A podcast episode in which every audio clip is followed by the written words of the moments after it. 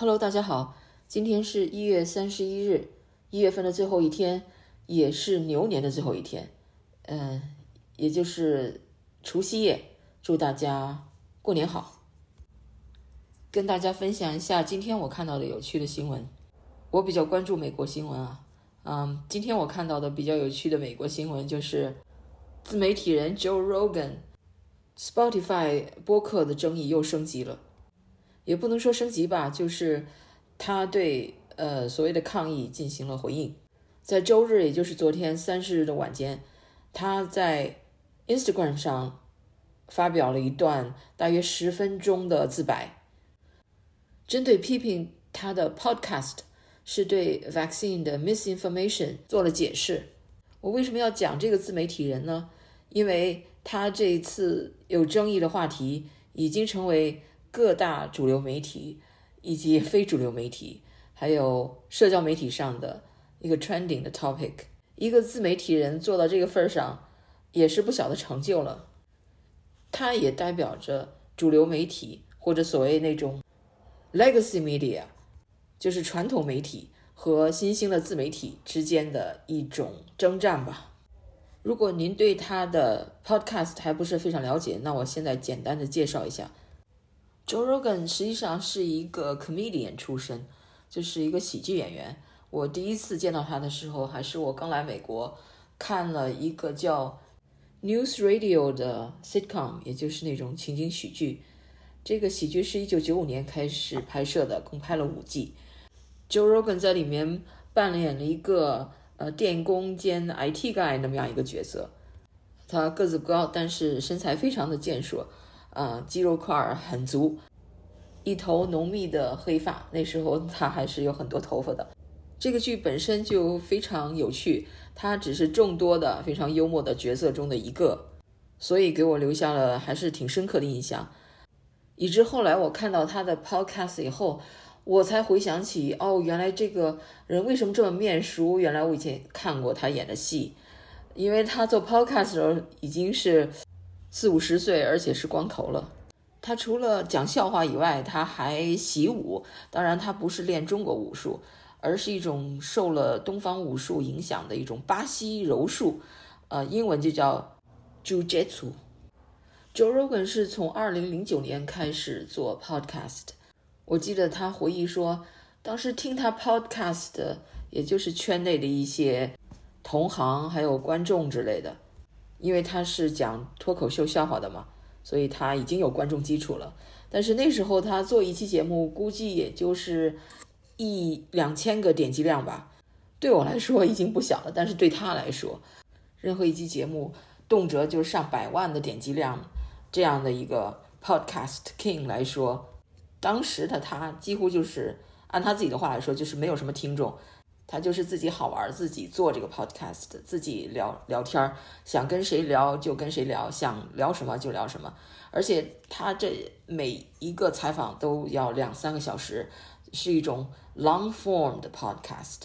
这种 long form podcast 也不被人看好。他有一个朋友就建议说，你一定要把你的 podcast 缩减到三十分钟以内，否则你这个火不起来的。因为现在那个人的 attention span 都很短，就是注意力都很短。是，但是他没有听，他没有听这种劝告，他就是自己想怎么做就怎么做，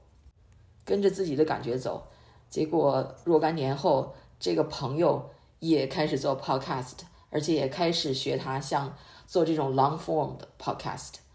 而且不光是他一个人，他在网上带动了一群这样的 podcast 播播客的播主，他们都是做这种。至少一两个小时、两三个小时的 podcast，有有很多博主，嗯，采访的像伊朗马斯克呀，嗯，像 Jack Dorsey 这样的大公司老板，这这种人一般都是很忙的嘛，但是他们还是有时间抽出来跟他坐下来聊天这就可见他 podcast 的魅力。这种魅力就在于是两个人的那种交流，为了探索一个 topic，为了寻找。那个某件事情的真相，而非常的自然的那种人与人之间的对话，而不是像 legacy media 或者是传统媒体那样，呃，邀请一个什么什么人上镜，大家都严阵以待，都准备好了，问题事先可能也准备好了，答案可能事先也准备好了，最后播出的新闻可能最突出的就是几个 soundbite，所谓的就是一句最精彩的 quote，而这种 quote 往往是断章取义的，就是有些问题你不经过几个小时的讨论，你是讨论不出个所以然来的，因为它太复杂了嘛。Joe Rogan 就是以这种。呃，非常自然的，非常平等的，呃，非常有意思的这种 long form podcast 就慢慢崛起了。他的一开始的很多听众是 truckers，就是那种开长途，呃，大卡车的那个司机。他们因为在路上，呃，百无聊赖嘛，听这这种 podcast 可以一连听几个小时也不会厌倦。而且他这个节目非常具有知识性，他都是他当然采访过很多名人，但是他并。不是追逐名人去采访，他采访自己感兴趣的一些各个领域的专家，嗯，比如，比如我看他经常采访他的同行的 comedian，嗯，或者他很注重就是身体的健康，所以他会去采访一些呃饮食、呃锻炼、减肥这方面的专家，跟他们一块探讨什么样的减肥方法是最有效的，什么样的锻炼方法是最有效的。那最近他，嗯，引起争论的两个采访，也就是被主流媒体称为是传播了 misinformation 错误信息，关于 vaccine 的错误信息的这两个采访，一个是对一个叫 Doctor Peter 呃 McCullough 的心脏病专家，还有一个就是 Doctor Robert Malone，他是一个呃有九项创建 mRNA 疫苗技术的专利。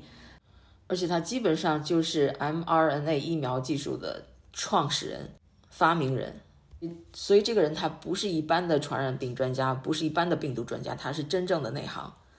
但是呢，他是反对呃强制疫苗令的。另外那个心脏病专家，他是说如果进行早期的治疗，百分之八十五的 COVID death 都是可以避免的。而这些言论都是跟。主流媒体或者跟 Dr. Fauci 这样的主流科学家的言论是有点唱反调的，所以主流媒体就抨击 Joe Rogan，嗯，和他邀请的嘉宾是在传播 misinformation。但是 Joe Rogan 说这是对他的节目的一种曲解。他说上述两位专家都是非常有资历、非常聪明、非常有成就的人，他们的观点与主流说法不同。我想听听他们的意见是什么。我让他们上节目，正因为如此。特别是过去一两年内，很多关于 COVID 的所谓的 misinformation，最后都证明是事实。比如，他举了三个例子，都很有说服力。比如，八个月前，你如果说你接种了疫苗，仍然可以感染 COVID，而且仍然可以传播 COVID，你就会被从社交媒体上删除，他们会禁止你进入这些平台。但是现在，这已经成了一个公认的事实。再比如，以前你要说戴布口罩不起作用。你就会被社交媒体所晋升，但是现在连 CNN 都在公开的反复的陈述这个不口罩不起作用。另外，两年前如果你说这个 COVID-19 可能是来自实验室，他这里没说什么实验室，但是大家都心照不宣，知道就是武汉那个病毒实验室。两年前如果你这么说的话，就会被批为是阴谋论。但是现在大家都在公开谈论这样的问这样的可能性了，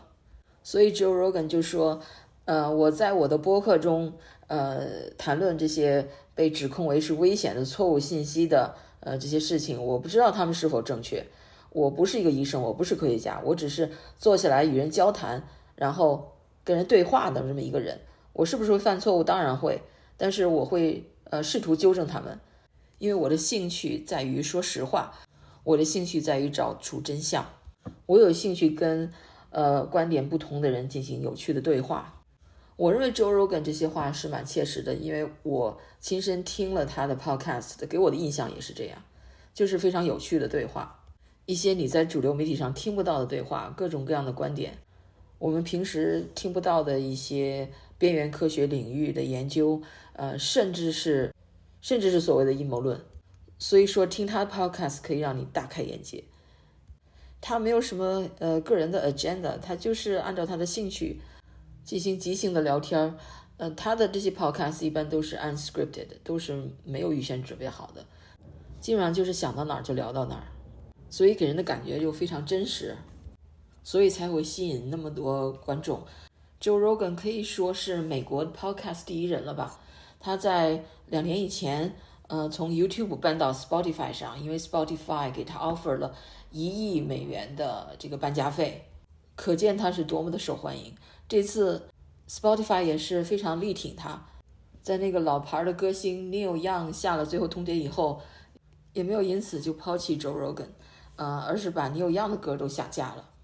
但是有更多的这个流行音乐人呢，加入了 Neil Young 的行列，包括一个也是一个很老的一个女流行歌手叫 Johnny Mitchell，她也发表了类似的评论，要求这个 Spotify 删除他们的作品，抗议 Joe Rogan 的播客。问题是 Joe Rogan 并不是一个非常呃 controversial 的人，他实际上是一个人缘非常好的，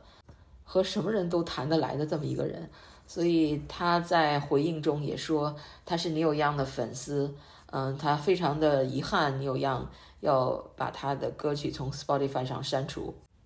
他也会做出一些努力，呃，来回应这些人的呃这个批评，比如他会按照 Spotify 啊最新的 guideline，要在这些有可能有争议的播客的开头加上免责声明。邀请呃更多的不同观点的人来呃上他的节目，所以我觉得 Joe Rogan 的反应还是非常通情达理的，因为他就是一个非常通情达理的一个人。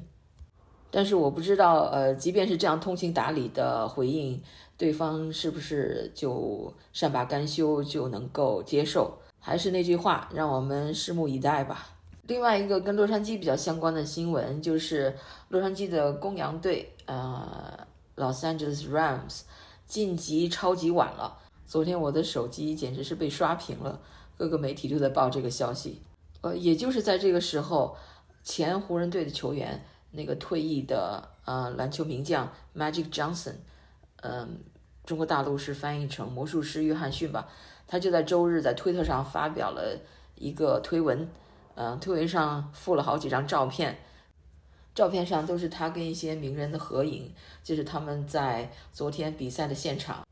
跟他一起观看比赛的有呃加州的州长纽森，还有洛杉矶的市长 Eric Garcetti，还有旧金山市的市长 London Breed。因为昨天的比赛是洛杉矶公羊队和旧金山四十九人队呃之间的比赛，最后洛杉矶公羊队击败了洛杉矶，击败了旧金山呃四十九人队，得以。呃，晋级超级碗的比赛，但是网民注意到他这个帖子，因为他们这些人全都没有戴口罩。然而，这个加州是规定，居民在所有的室内公共场所都要佩戴口罩，无论是否接种疫苗。而且，这个口罩令还最近被延长至了二月十五日。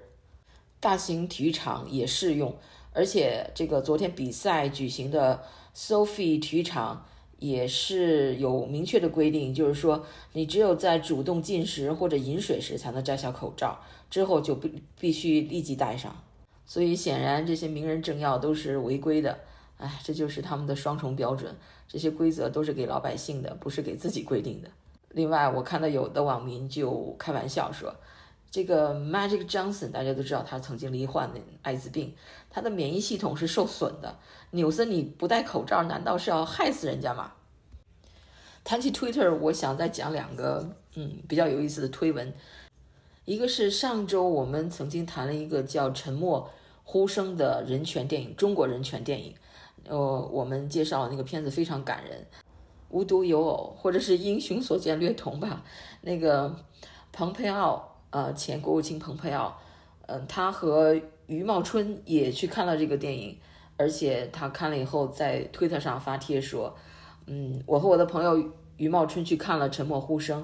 一部对中共的感人、诚实、尖锐的控诉，习近平和他的前任们的彻底堕落和他们用权力驱动的恐怖的真相是无法否认的。这部电影让优秀的中国人民不再沉默，去看看吧。所以他也是推荐观众去看他这个片子。在洛杉矶，呃，已经结束了演出，但是在。嗯，全美其他的地方的电影院还在上映，所以呃建议大家也去看一看。另外一个事儿就是不知道大家知不知道，最近加拿大的卡车司机最近呃组成了一条七十公里长的抗议车队，于周日从温哥华出发前往渥太华。这一行动呢得到了全球首富马斯克的支持，他在推特上发表了一系列的推文，向这些卡车司机表示支持。他们是呃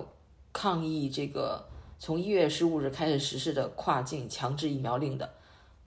根据加拿大卡车联盟估计，嗯，在加拿大大约有百分之十五的卡车司机没有完全接种疫苗，嗯，也就是大约有一万六千名一万六千名卡车司机没有接种疫苗。那么他们要来美国运货的时候就要进行隔离，就是非常麻烦，所以他们要抗议。然后马斯克就在 Twitter 上说：“Canadian truckers rule”，就是加拿大的卡车司机太棒了。他还说：“CB radios are free from government and media control。”呃，就 CB radio 就是那种卡车司机通常使用的一种收音机吧。嗯，他说这种收音机是不受政府和媒体控制的。另外，他还又加了一条推文说：“如果你吓唬人民，他们会要求取消自由。”这就是通往暴政的道路。意思就是说，如果你老吓唬这些民众，给他们这是真正的 misinformation，他们就会因为恐怖而去接受政府的各种各样的限制令、剥夺自由的限制令，而实际上这是一个给暴政铺路的这么一个过程。